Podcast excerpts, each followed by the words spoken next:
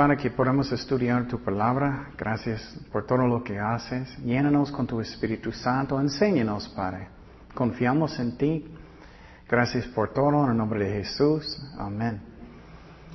Ok. Bueno, el tiempo pasado estamos hablando, um, bueno, de diferentes cosas. Estaba hablando de, uh, de los dones de sanidad, pero Ah, más específico de los milagros, que Dios todavía hace milagros hoy en día. Y ah, algunas iglesias enseñan que ya no lo hacen, pero miramos el tiempo pasado que, ah, que Él hizo milagros en el Antiguo Testamento, en el Nuevo Testamento, y para decir que Dios ya terminó, no es lógico. Y ellos dicen, bueno, la razón es porque ellos hicieron para que, porque ya tenemos la iglesia, ya tenemos la Biblia, no necesitamos milagros, ya no más. Vamos a 1 de Corintios 12 días. 1 de Corintios 12 días. Pero ya miramos cuando los dones del Espíritu Santo van a parar, cuando miramos a Cristo, ¿qué? Cara a cara. Entonces, para decir que ya no necesitamos, y sinceramente, en una forma, no entiendo cómo ellos están pensando. Es que no necesitamos los dones hoy. Yo necesito. Y lo chistoso a mí es que estoy seguro que Dios todavía está dándoles don, dones y todo, y ellos no saben. Y uh, profecía y todo, y vamos a hablar de profecía hoy también.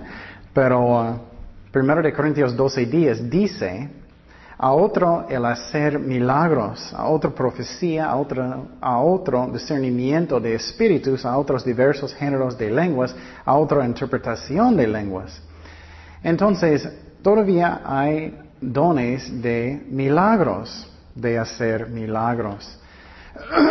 y decimos el tiempo pasado que eh, los dones de eso trabajan juntos, con el don de, de fe, de conocimiento, que Dios quiere hacer una obra.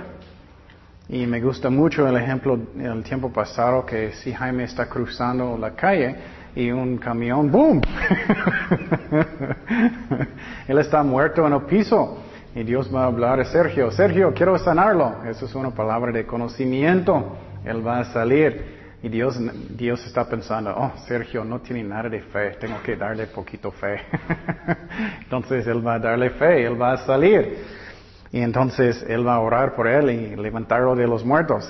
Y eso es sanar. También es un milagro. Entonces los dones trabajan juntos. Entonces miramos que uh, un milagro es algo que es imposible para hombre, pero fácil para Dios. Y eso es muy importante porque a veces tenemos pruebas grandes y sentimos, ay, no hay nada que puedo hacer. En esos tiempos, qué bueno. Miramos en la Biblia cuando Dios puede mostrar su poder el más que todo, cuando hay problemas grandes, ¿no? Y a veces sentimos, ay, tengo tantos problemas. Oh, bueno, no hay diferencia para Dios. Me gusta cuando personas dicen, oh, tengo una gripa, eso no es nada para Dios para sanar. Uh, pero tienes cáncer, uh, eso es grande. No, es igual para Dios. No hay nada difícil para Dios. Vamos a Jeremías 32, 27. Dice, he aquí que yo soy Jehová, Dios de toda carne. ¿Habrá algo que sea difícil para mí? Entonces no hay nada difícil para Dios. Y eso es lo que necesitamos hacer, es poner mi vista en Dios, no en mis problemas, porque Dios puede hacer todas las cosas. Cuando pongo mi vista en mis problemas, eso es cuando me siento, ay, no puedo, no puedo, tengo tantos problemas, es imposible. No, Dios puede ser, en, pero el problema es que en su tiempo, en su tiempo. Um, también milagros están en contra de las leyes de la naturaleza. Obviamente, cuando Jesús ascendió al cielo, no creo que ustedes puedan hacer eso como Superman. Pero Jesús sí. Jesús caminaba en el agua. Entonces, no hay nada difícil para Dios. Tenemos que tener eso en el corazón. Si no, vamos a desmayar, vamos a sentir, ay, tengo tanto. Pero si miramos a Cristo, ya tenemos paz. Y por ejemplo, cuando los, uh, los uh, judíos estaban saliendo de Egipto, ellos salieron, ellos finalmente llegaron en frente de ¿dónde? Mar Rojo, ¿no? E, era una uh, prueba muy grande. El ejército estaba siguiéndolos. Es una prueba gigante, pero no era nada para Dios. Y él dijo que levanta su qué, su mano, ¿no? Y entonces Dios quiere usarnos para hacer milagros también. Eso es muy importante que entendamos. A veces sentimos, ay, Dios no quiere usarme. No, Él quiere usar cada persona. La clave es que somos disponibles. No es que tengo tanto talento, es el Espíritu Santo que hace la obra. También hablamos que el propósito de milagros no es para glorificar al hombre. Esa es la razón cuando estoy mirando pastores que están tumbando la gente, tiene su chamada, golpeando personas sana. Eso es como un show, es un circo a mí. Y eso no glorifica a Dios. El propósito es glorificar a Dios en cualquier cosa. Otro propósito que de eso es para mostrar la gloria de Dios. ¿Qué pasó con Lázaro? Él murió. Él estaba en la tumba, ¿no? Después de varios días. Él murió y, después de varios días él, él olió feo. y era un tiempo que Dios podía hacer un milagro muy grande. Y a veces es lo mismo. A veces sentimos, ay Señor, estás tarde. Estás tarde, ¿dónde estás? No, Dios nunca está tarde. Él viene en su tiempo. Y Él hizo la obra para que la gente van a ¿qué? creer, van a creer. Esa es la razón, es tan importante que estamos en la palabra constantemente, para que no vamos a desmayar. Miramos los, los ejemplos en la Biblia, Dios hace las cosas en su tiempo. Y Él hizo este milagro de levantar Lázaro de los muertos y parecía muy tarde, ¿no? ¿Cuántos de nosotros a veces sentimos que Dios está tarde, no? no, Él hace sus cosas en su tiempo. Y uh, miramos milagros en el Antiguo Testamento. ¿Recuerdas que en Egipto Moisés, él hizo muchos milagros con Faraón? ¿Recuerdas eso? Entonces milagros en el Antiguo Testamento es normal. Nuevo Testamento también. ¿Recuerdas que él hizo muchos milagros en Egipto para que um, él quería que Faraón va a dejarlo salir, pero él no quiso. Ya hablamos que él partió el Mar Rojo. Y otro ejemplo que me gusta mucho es Elías. Elías. Él hizo qué? Él oró. ¿Y qué pasó? No llovió por tres años. Y la Biblia dice que Él es como nosotros. A veces sentimos, ah, no soy nadie, no soy nadie. La Biblia dice que somos como Él. Entonces, Él no escucha otras personas más que nosotros. Somos iguales. Y eso es algo que es bonito. Y uh, otro ejemplo en la Biblia es cuando Josué estaba peleando con un ejército. Y él gritó, ¿qué? ¿Sol qué? Párate, ¿no? ¿Y qué pasó? El sol, la tierra paró ¿Por cuándo? Un día. ¿Casi un día? Oh, perdón, olvidé, soy viejito. Casi un día. Entonces, qué increíble. Entonces, milagros son normales. Otro ejemplo que miramos es cuando Dios sanó, ¿quién? Ezequías, ¿se acuerdas? Ezequías. Y él dijo, oh, quiero que el sol va a ir detrás, ¿no? Era un milagro más grande porque sabemos que está girando muy rápido la tierra, ¿no? El mundo. Y él necesitaba hacerlo como al revés. Era un milagro grande. Y sabemos si eso pasa, vamos a volar, ¿no? Entonces, milagros no es nada difícil para Dios. Y algo que, muy importante que no dije el tiempo pasado es a veces Dios hace milagros que son tan naturales que no nos damos cuenta, ¿no? Y pensamos, oh, Dios no está haciendo nada de nada de nada. y un ejemplo muy viejo que escuché es un hombre que estaba en arriba de un techo. Él estaba cayendo. Y, él estaba, Dios, Dios, eh, ayúdame, ayúdame, estoy cayendo, estoy cayendo. Y un parte de su pantalón uh, se enganchó, un parte de su pantalón en un clavo, y él no cayó. Y después él dijo, ah, olvídalo, Señor, estoy bien. Entonces a veces Dios ah, trabaja en maneras que no miramos, pero Dios está trabajando. Eso es muy importante que miramos. A veces es muy obvio y a veces no. Y por ejemplo, recientemente el carro de Kenia, las luces estaban brillando en el carro y pensamos, ay, tengo que llevarlo al mecánico otra vez. Pero de repente ya paró. Y usualmente los carros no arreglan ellos mismos, ¿no? y gracias a Dios, por mientras ya está bien. Y entonces, Dios todavía hace milagros hoy en día. En el Nuevo Testamento miramos que Dios, que Cristo cambió agua al vino. ¿Recuerdas eso? También Él levantó Lázaro de los muertos, ya hablamos de eso. Y vamos a mirar otro milagro ahorita. Vamos a Hechos 3.2. Hechos 3.2. Hechos 3.2. Dice, y era traído un hombre cojo de nacimiento, que ponían cada día a la puerta del templo, que se llama la hermosa, para que pidiese limosna de los que entraban en el templo. Este, cuando vio a Pedro y a Juan que iban a entrar en el templo, les rogaba que le diesen limosna. Pero con Juan, fijando en él los ojos, ah, le dijo, míranos. Entonces él les estuvo atento esperando recibir de ellos algo. Mas Pedro dijo, no, no tengo plata ni oro, ni, ah, pero lo tengo, te doy. En el nombre de Jesucristo de Nazaret, levántate y anda. Eso pasa muchas veces con nosotros, ¿no? Estamos pidiendo algo de Dios y Dios va a darnos otra cosa y quejamos. Dios sabe lo que es el mejor para nosotros. Más, uh, y tomándole por la mano derecha le levantó y al momento se le afirmaron los pies y tobillos. Y saltando se puso en pie y anduvo y entró con ellos en el templo andando y saltando alabando a Dios. y todo el pueblo le vio andar y alabar a Dios. Esos son los milagros que para mí son los más increíbles. Porque, ¿qué pasó? Él nunca sabía cómo caminar, cómo brincar, nada. Y de repente sus músculos servían.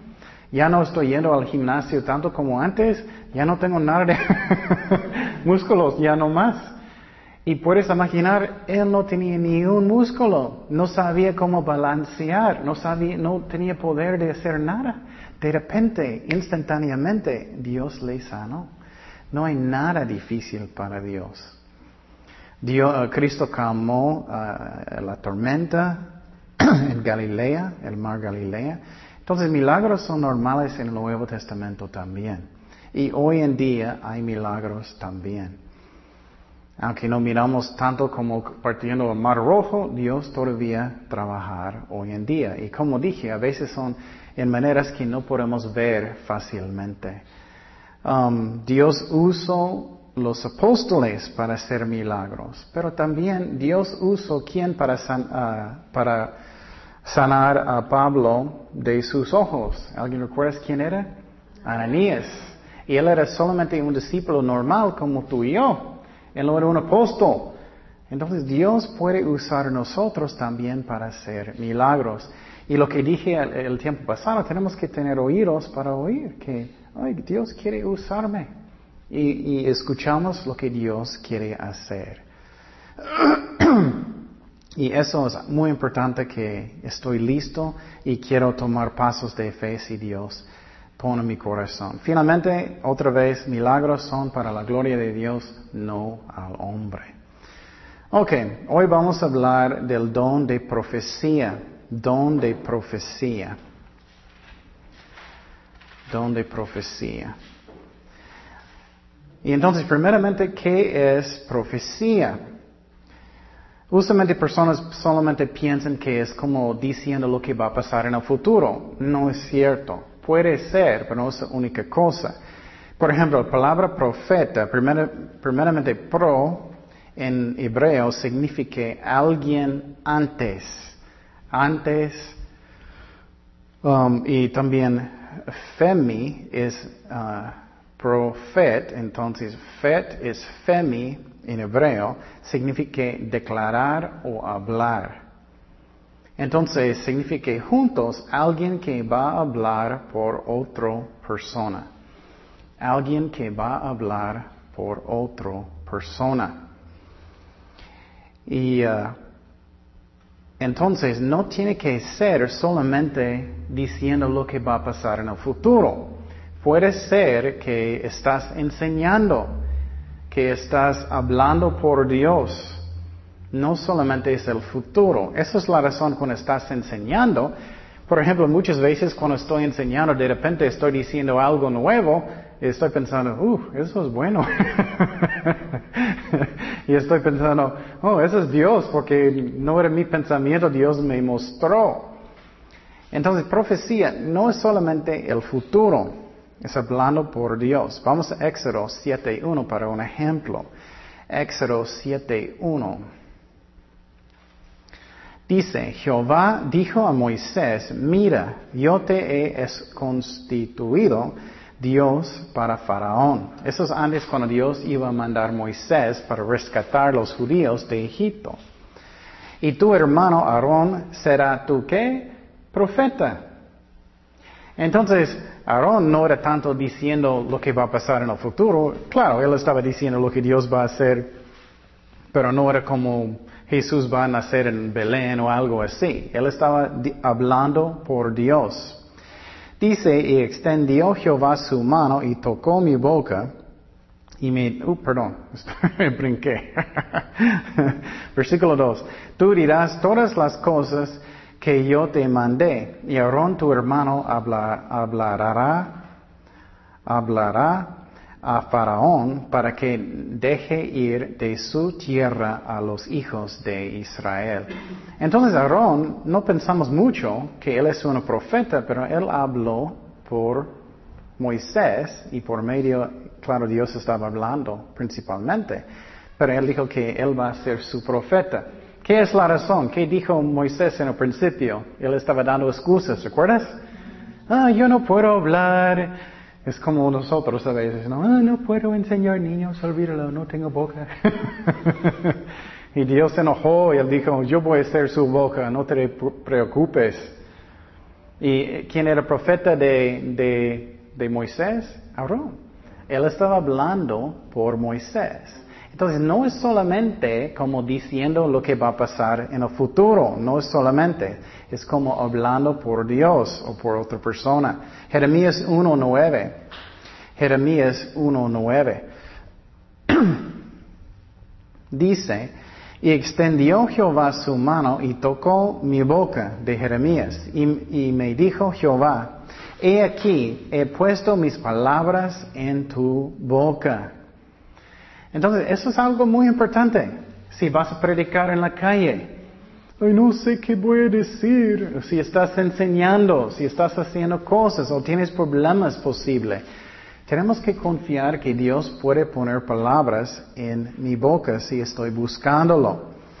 Ok, entonces, profecía puede ser el futuro número uno. Puede ser. Vamos a Amos 3.8. Dice, si el león ruge, ¿quién no temerá? Si habla Jehová el Señor, ¿quién no profetizará? Entonces solamente Dios puede profetizar el futuro, solamente a Dios. El diablo no puede, él no sabe lo que va a pasar. Los ángeles no pueden, hombre, solamente Dios. Número dos, Número uno era eh, eh, profecía, puede decir el futuro, pero número dos es hablando la palabra de Dios, lo que Dios quiere decir. Y quiero decir que profecía puede ser enseñando, puede ser consuelo. Si estás hablando con un pobrecita que tiene muchos problemas en su casa, lo que sea, Dios puede hablar a través de ti consuelo. Es importante que entendamos que no es solamente el futuro. Puede ser adoración, puede ser instrucción también. Entonces no es solamente el futuro. Eso es muy importante porque hoy en día, si estás enseñando, predicando, haciendo lo que sea, dando consejo, profecía puede pasar. Y puedes ver cómo los dones juntan ah, mucho ah, palabras de conocimiento, ciencia, trabajar fe. Muchas veces ellos trabajan juntos. Y por ejemplo, cuando Dios escribió la Biblia a través de las personas, ¿era qué? Profecía. Cuando Pedro estaba escribiendo sus libros, eso era una forma de profecía, ¿no?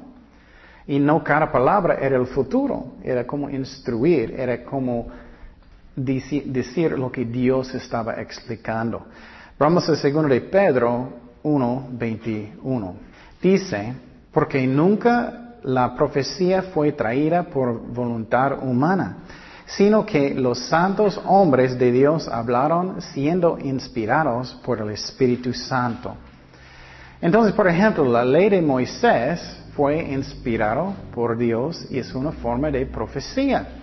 Y otra vez, cuando personas estaban escribiendo la Biblia, era profecía también. No solamente es el futuro. También, por ejemplo, en, los Salmos, hay muchas par- partes que son para instruir, son para enseñar. Tiene muchas oraciones también. Adoración tiene consuelo. No solamente es el futuro, tenemos que entender eso. También eso puede darme ah, consuelo para mí, también mi corazón, que si cuando voy a enseñar, el Espíritu Santo me ayuda. Claro, necesito hacer mi mejor. Algunas iglesias, a mí es una forma, excusa de ser flojo. Oh, Dios va a darme todo en el momento. Tengo mi Biblia en mi mente y Dios. Ellos están enfrente de todos y muchas veces escuchas esas personas y ellos no enseñan nada, nada. Es solamente es como hablando. Eh, es- ellos están confundidos. Y ah, no, necesitamos estudiar, pero el Espíritu Santo va a usar ya lo que está en mi mente. Claro, Dios puede hacer un milagro y de repente vas a escuchar algo que nunca leíste en la Biblia, pero usualmente no es así. Usualmente es, si ya leíste la Biblia, Dios va a usar lo que ya sabes. Ok, entonces, eso es otra cosa de profecía, tema, es que tenemos una oficina de profeta, ministerio de profeta o el don de profecía. Hay dos diferentes cosas. Ok, vamos a Efesios 4:11. No voy a hablar tanto con profetas hoy, vamos a hablar de los dones, del don de profecía hoy, pero solamente para que sepas.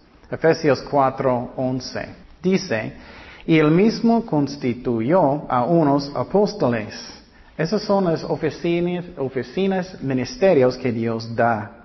A otros profetas, a otros evangelistas, a otros pastores y maestros, a fin de perfeccionar a los santos para la obra del ministerio, para edificación del cuerpo de Cristo. Entonces, ¿qué es la meta de los, los uh, ministerios oficinas? ¿Para qué? Edificar el cuerpo de Cristo. Esa es la razón, escúchame muy bien, esa es la razón, personas nunca pueden crecer espiritualmente aparte de la palabra de Dios. Nunca. Esa es la razón cuando personas van a llegar conmigo para consejo de algo, siempre estoy preguntando, ¿estás leyendo la Biblia cada día? ¿Estás orando cada día? ¿Estás buscando a Dios? Y si no, no puedo hacer nada hasta que ellos buscan a Dios. ¿Me explico? Si ellos no están buscando a Dios, ellos no van a crecer. Solamente la palabra de Dios puede hacer a alguien crecer si ellos quieren obedecer a Dios. Solamente la palabra. Y entonces hay maestros y estas personas para que vamos a edificar en, en, nuestra vida espiritual con Cristo.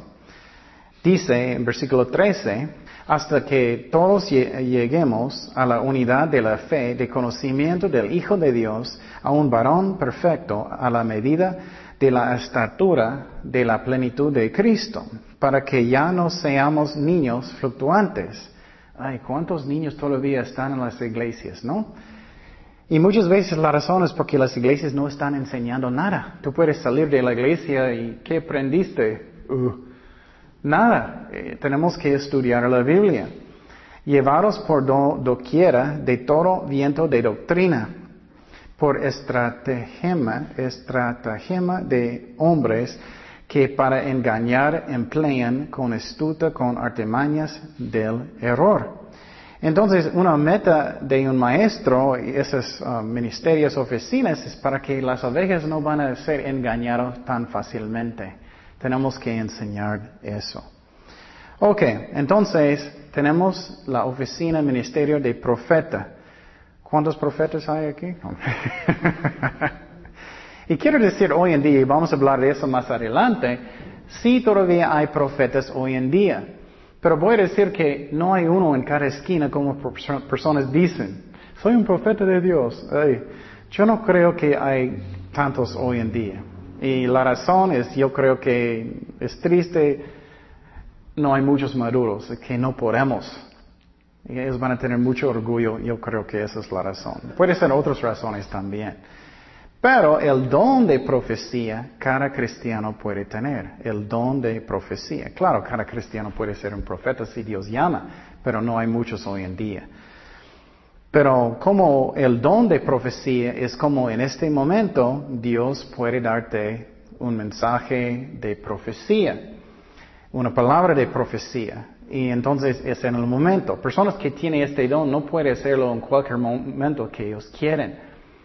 Y por ejemplo, yo creo que yo tengo este don. Muchas veces um, yo voy a estar dando consejo a alguien. Y estoy seguro que tengo este don cuando estoy enseñando, pero en otras formas también. Por ejemplo, muchas veces alguien va a pedirme consejo a algo y estoy orando, Señor, no sé nada de nada, dime lo que está pasando. Y Dios va a hablarme y voy a decirlo y, muchas veces la persona va a decir no es cierto y estoy no creo que sí es y, Dios no siempre me da en el momento a veces sí a veces no depende y uh, pero Dios es fiel y otra forma es que tengo este don en una forma que es raro es que muchas veces siento dolor que otras otras personas sienten no me gusta pero muchas veces alguien va a, yo voy a sentir mucho dolor por alguien y, uh, y voy a llamarles. ¿Tú estabas pasando por algo ayer muy fuerte? ¿no? Y ellos, oh, sí, es cierto, ¿cómo sabías? Y yo, oye, yo sentí. y no siempre pasa, no siempre. No es cada vez, es cuando Dios, por sus propósitos, decide. Pero profecía es algo que pasa hoy en día y tenemos que, vamos a mirar eso, tenemos que buscar este don porque eso edifica el cuerpo de Cristo. Y uh, entonces es el don de profecía. Um, vamos a 1 de Corintios 14, 3. 1 de Corintios 14, 3. Y yo recuerdo recientemente, creo que dije esta historia, yo estaba en Costco y uh, saludé una hermana y, después de saludar a la hermana, yo fui para hacer más compras. Y de repente yo sentía mucho dolor en mi espíritu por ella. Y regresé y dije, ¿tú tienes pruebas grandes? ¿Estás bien? Y, ella dijo, no, no, estoy bien, todo está bien. y pregunté otra vez y otra vez y no, sí, ayer pasó muy fuerte. No, no, no, y finalmente admitió. Ok. 1 de Corintios 14, 3 dice, pero el que profetiza habla a los hombres para edificación. Mira los um, uh, propósitos de este don, para edificación, exhortación y consolación. Entonces, profecía no es solamente el futuro, edificación, exhortación, con, consolación. ¿Qué es edificar? ¿Alguien sabe qué es edificar? Es como animar, como dar fuerza eso. Vamos a Efesios 4, 29. Dice, ninguna palabra corrompida salga de vuestra boca, sino la que sea buena para la ah, necesaria edificación, a fin de dar gracia a los oyentes. Entonces Dios quiere que estamos dando fuerza a sus ovejas, que estamos levantándolos, que estamos dándolos fuerza en Cristo. También dice exhortación. Es como tenemos que ser hacedores de la palabra de Dios, no solamente oidores. Esa es eh, exhortación. Y por ejemplo, si estás dando consejo a alguien, ellos están muy enojados con alguien, tú vas a decir, tienes que, tienes que perdonar. Eso es exhortación. O si estoy enseñando, estoy enseñando a los niños. Niños, no tienes que decir malas palabras. Y a veces con los adultos, ¿no? Entonces, eso es exhortación. Y finalmente, consolación, ya sabemos qué es eso, consuelo.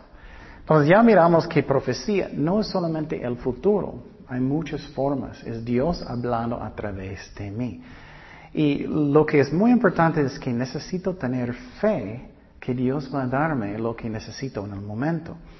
Por ejemplo, eh, otra vez, si estoy evangelizando, enseñando, estoy orando, Señor, yo no sé nada, no soy nadie. Dame lo que tú quieres que voy a decir y necesito tener fe que Él va a hablar a través de mí. Y muchas veces personas van a decirme después de los servicios, oh Dios me habló mucho a través de eso y eso y eso. Yo no puedo hacer eso, eso es el Espíritu Santo, ¿me explico? Dios está haciendo la obra. Ok, entonces, ¿cómo usa, uh, cómo sirve este don? ¿Cómo usa? Ok, quiero decirte primeramente que cuando Dios habla no es, ok, Ken, ya viene una palabra de profecía. Muchas veces parece mi propia voz. Muchas veces no estoy seguro que es Dios. Y tenemos que tener como ojos, ah, ojos, oídos espirituales que estoy escuchando, buscando lo que Dios quiere decirnos.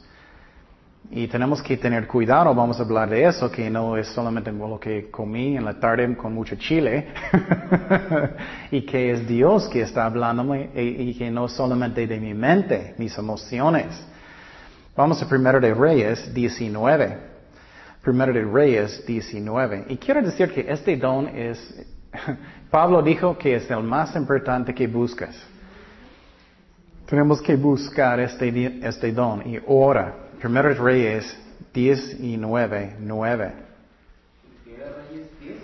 No, 19. Primero de Reyes 19, versículo 9. Dice, y allí y allí se metió en una cueva donde pasó la noche y vino a él palabra de Jehová, el cual le dijo, ¿qué haces aquí, Elías? Me gusta esta historia, mucho. Elías, el gran profeta, él estaba huyendo Jezabel. Él estaba huyendo Jezabel. Y él estaba escondido en una cueva. Y Dios dijo, ¿qué haces? Muchas veces somos así, ¿no? A veces el diablo va a atacarnos, sentimos deprimidos. Gracias a Dios no soy deprimido mucho. Pero a veces, a veces, no mucho conmigo. Pero necesitamos poner la vista en Cristo, que Él está guiando todo. Y él está, y aunque él era un profeta muy grande, él estaba como desanimado, deprimido en la cueva. Él era, Uy, estoy solito en el mundo. Él respondió, he sentido un vivo celo por Jehová Dios de los ejércitos, porque los hijos de Israel han dejado tu pacto, han derribado tus altares y han matado a espada a tus profetas, y solo yo he quedado, y me buscan para quitarme la vida. Y él le dijo, sal fuera y ponte en el monte delante de Jehová. Y he aquí Jehová que pasaba y un gran y poderoso viento que rompía los montes y quebraba los peñas delante de Jehová. Pero Jehová no estaba en el viento. Y tras el viento un terremoto, pero Jehová no estaba en el terremoto. Y tras el terremoto un fuego, pero Jehová no estaba en el fuego, en el fuego. Y tras el fuego un ciblo aplacible y delicado. Entonces una voz que era muy despacito. Eso es muchas veces como Dios habla. Y a veces somos como, Señor, eso fue tú. Y a veces podemos estar en la carne y decir, Señor, no puedes hablarme más fuerte. Pero Dios tiene sus razones. Y Él sabe que Él habla en esa manera. Y a mí creo que la razón Él habla en esa manera es para que somos escuchando bien. Por ejemplo, si estás con un, una persona que no habla muy fuerte, ¿qué necesitas hacer? Tú eres como, ¿ah? ¿Ah? ¿Ah? muy cerca, ¿no? Dios quiere que vamos a buscarle con todo el corazón. Pero con Moisés era diferente. Vamos a números 12, 8. Y yo era eh, celoso de Moisés en este ejemplo. Números 12, 8 dice, cara a cara hablaré con él, con Moisés, y claramente, y no por figuras, y verá la apariencia de Jehová, porque pues no tuvisteis temor de hablar contra mi siervo Moisés. Qué interesante, ¿no? Entonces Dios sabe que Él habla en esa manera. Él quiere que estamos escuchando. Pero con Moisés Él habló muy claramente y fuerte. Y creo que sí, con Él era como Moisés, como audible. Vamos a Jeremías 32.6. Este ejemplo es muy interesante de Jeremías. Él era grande profeta, pero en este ejemplo Él no sabía si era la voz de Dios. Jeremías 32, 6. Dijo Jeremías, palabra de Jehová vino a mí diciendo, he aquí que Anameel, hijo de Salum, tu, uh, tu tío viene a ti diciendo, Compra, cómprame mi heredad que está en Anatot, porque tú tienes derecho a ella para comprarla. Y vino a, a mí Anameel, hijo de mi tío, conforme a la palabra de Jehová, a patio de la cárcel, y me dijo, compra ahora mi heredad que está en Anatot, en tierra de Benjamín, porque tuyo es el derecho de la herencia, y a ti corresponde el rescate. Cómprala para ti. Entonces conocí que era la palabra de Jehová. Qué interesante, ¿no? Entonces, él dijo que Dios como eh, confirmó que era él. Y eso es tan increíble a mí que Jeremías no era tan seguro en el principio que era Dios. Eso es la razón cuando tenemos un sueño, cuando tenemos una palabra de Dios, eso es la razón, tenemos que orar. Señor, ¿eso viene de ti? Viene de solamente mis emociones y vamos a hablar de eso. Es muy importante que cuando tenemos una palabra de profecía, que personas van a juzgar si viene de Dios o no. Y por ejemplo, tú puedes tener más sueños si comiste mucho pizza en la noche. y a veces es Dios y a veces no. Pero Dios todavía habla en profecía y en sueños y todo eso. Pero no siempre es Dios. Oremos. Señor, gracias Padre por tu palabra, gracias que eres fiel con nosotros, gracias, gracias que todavía quieres usarnos con, con, profecía, que quieres hablarnos, que quieres guiarnos, Señor, que quieres uh, usarnos para dar uh, palabras de consuelo, enseñar y todo eso, Señor. Te necesitamos. Úsanos esta semana, Señor. Muéstranos este don. Y gracias, Padre, por todo. En el nombre de Jesús. Amén.